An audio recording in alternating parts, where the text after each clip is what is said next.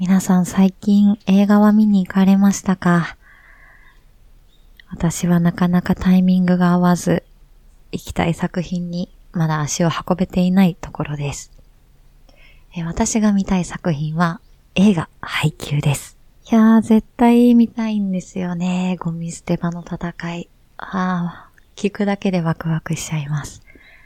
配給は、ジャンプで連載当初から読んでいて、えー、コミックスで買うほど、そしてアニメを見るほど大好きな作品です。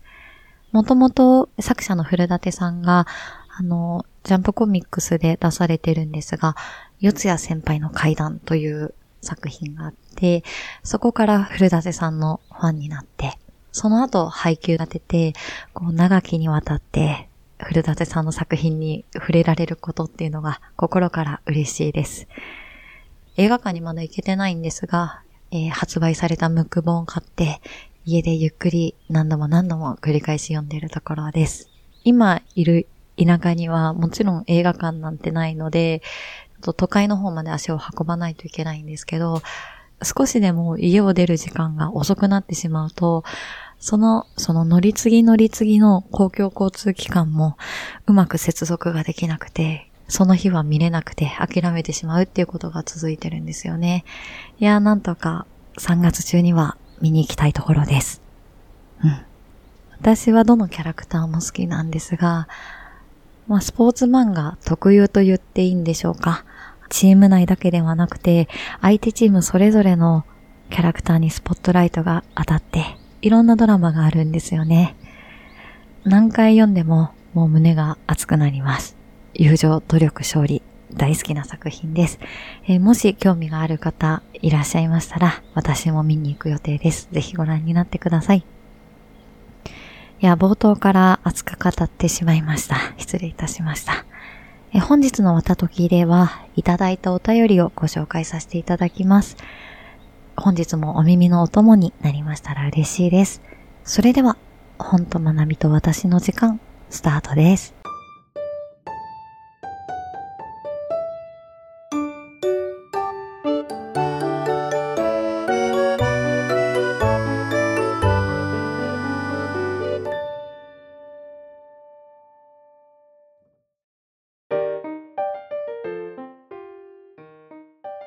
改めましてこんにちは。こんばんは。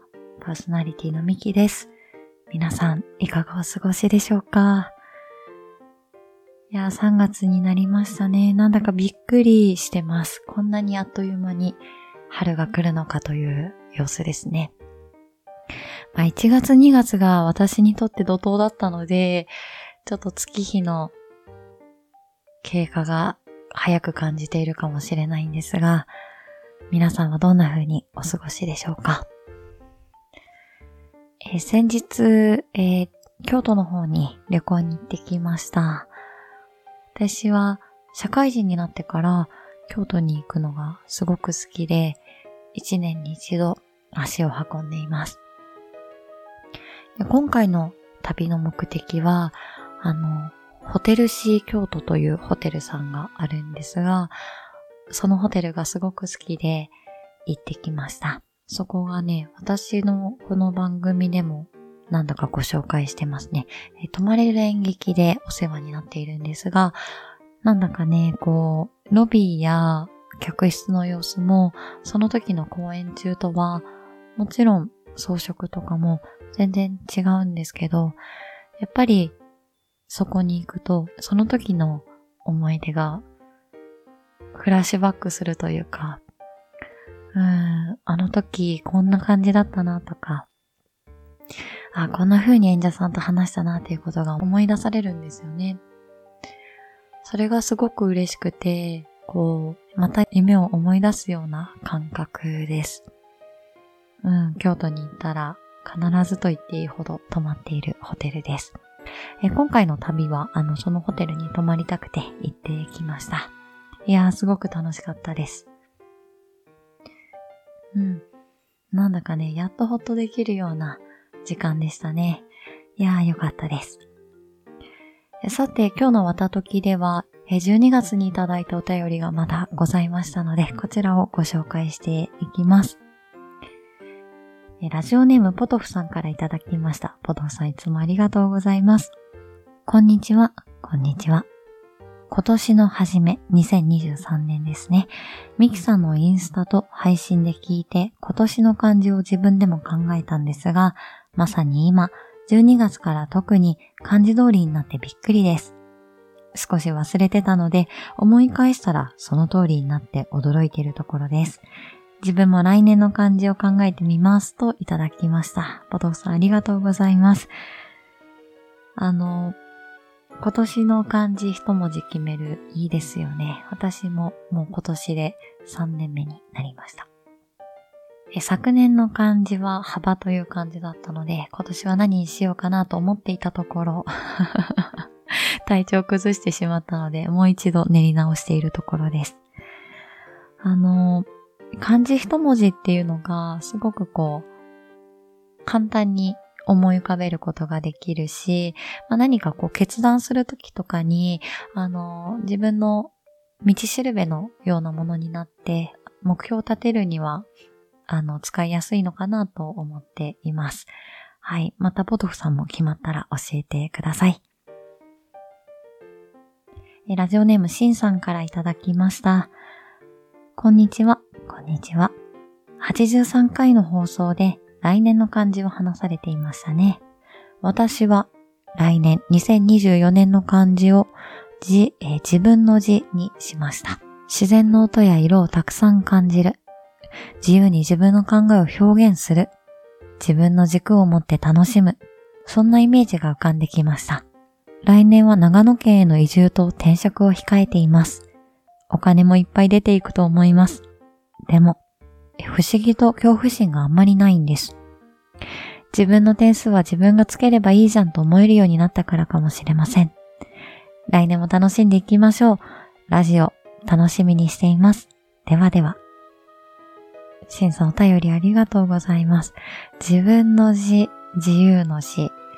ああ、すごくイメージ浮かびますね。こうきっとそこにはシンさんの過ごしている風景なども一緒に浮かび上がってるのかなって思いました。こう、お便りを読みながら、移住や転職と、あの、審査の中で転機となる出来事が今年はあるようなんですが、そんな中でもこう迷ったりした時にこの漢字を思い出して過ごしていただけたらなと思います。お便りありがとうございました。えー、ポトフさんやシンさんからいただいた、えー、今年の漢字の話なんですが、えー、また、あの、次回以降の配信で、はい、もうちょっと3月に入ってしまっているんですが、またご紹介させていただけたらと思いますので、どうぞよろしくお願いいたします。それでは、後半でもいただいたお便りをご紹介していきます。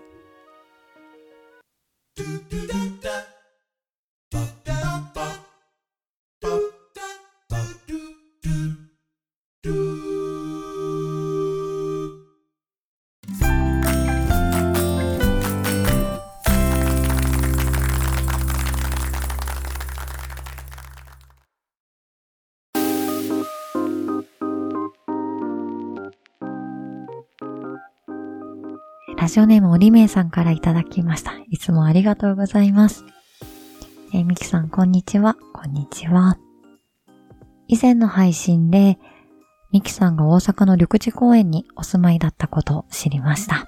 私も今は江坂に住んでいますが、実家は緑地公園です。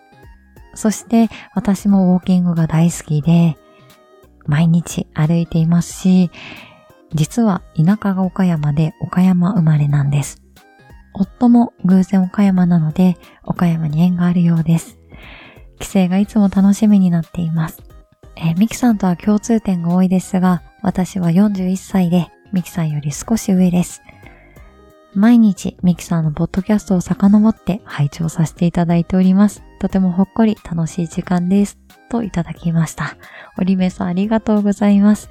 なんだか共通点が多いですね。岡山、そして緑地公園。嬉しいです。大阪の緑地公園は2年間ほど住んでいて、あの辺りの空気感すごく好きなんですよね。よく学校前とか学校が終わってからとか、あのあたりを散歩してました。うん。緑も多くって、なんだかね、あそこを散歩してるとすごくゆっくりできてたんですよね。ありがとうございます。えそしてもう一通いただきました。えラジオネームつむぎさんからいただきました。つむぎさんありがとうございます。みきさんこんにちは。こんにちは。配信楽しく聞かせていただいています。私は都内に住む大学生で、ひょんなことからミキさんのポッドキャストを知りました。ミキさんの番組でゆったり流れる時間が好きです。私もこんなお姉さんになりたいなと憧れているところです。ちなみに、ミキさんはどんな男性のタイプがお好きですか？よかったら教えてください。と、お便りをいただきました。つむぎさんありがとうございます。えー、そうですね。私あの、普段からこんな喋り方をしているので、ちょっとね、こう、ゆっくりした喋り方でお聞き苦しいところもあると思うんですが、どこかで、こう、ほっとできたり、肩の荷が降りる瞬間があったら嬉しいなって感じています。あと、そうですね、ご質問いただいた好きな男性のタイプ あの、30過ぎて、こういった質問いただくと、なんだか気恥ずかしいですよね ちょっと照れ笑いをしちゃいますね。失礼いたしました。そうだな。うーん。私の好きな男性のタイプは、そうだな。私がこう、扱う言葉の感覚と近い感覚で言葉を扱う方が好きです。うん。伝わってるかなこれは。難しいな。言葉ってそうだな。こう、ちゃんと私が、うーん、有識者ではないので、こう、説明できるものではないんですが、うーん、私の感覚的なところになりますけども、話す言葉、まあ、使う言葉って、うん、過去に起こった出来事とか、生まれ持った性格とか、周りの環境、あと何が好きかとか、そういったことが集約されてるものだと思うんですよね。なので、自分がこう話す言葉の中に、きっとこう人間がね、話す言葉の中には、そういったものが含まれていて、でそれがね、こう、話をするときに、自分と近い感覚の人の方がやっぱり話がしやすいんですよ。すごく安心するんです。こう、多くを語らなくていいというか、この言葉を近いイメージで受け取ってもらえると、すごくリラックスして喋れるんですよね。で、それは、うん、逆もしかりで、えっ、と、その方がお話しされてる言葉に対して、どこかで違和感を感じたりとか、なんでこの言葉を使ってるんだろうって思うと、全くね、他の話が私入ってこなくなるんですよね。それってどういう、うニュアンスなのかなっていうことが気になっちゃうわけですよ。で、まあ、もっとね、こう極端な話をすると、冗談が冗談で聞こえないとかっていうのもあるわけですよね。うん、その言葉に対して、うん、どういう気持ちで選んでるかっていうのは、うん、本当に人それぞれ背景があって成り立ってるものなので、なんだろう、こう、うん、取ってつけてすぐできるものでもないような感じがするんですよね。だからこそこう魅力を感じる、好きだなって思う人は、自分が安心して話ができる人なのかなって感じてます。うん。男性女性あんまり関係なくて、この人とまだ一緒にいたいなとか、もっとお話ししたいなっていう時は、そういった感覚が、そういったところが私が大事にしているものなのかなって感じています。はい。お答えになっていますでしょうかあまり華やかな回答になってなくて、あの、これで合っているのかなと思うんですが、一般的なタイプってきっと見た目とか何？学歴とかお金とかそういったこともきっとあるんですよね。うん。きっと目で見てすぐに、わかるもの以外にも、きその人に対して、気になるなっていう人に対して、自分の中でこう心が動くことってきっとあると思うんですよね。うん。なんだかそれを見つけるのも面白いのかなって、ちょっとこう、ご紹介しながら感じたところです。好きな男性のタイプっていうところから、どんな人に自分が惹かれるんだろうっていうのを考えてみるのもいいのかなと思います。はい。つむぎさんありがとうございます。番組ではお便りを募集しております。ツイッター改め、X で感想をつぶやくときは、ハッシュタグ、ひらがなでわたときと書いてつぶやいてください。私が追って探しに行きます。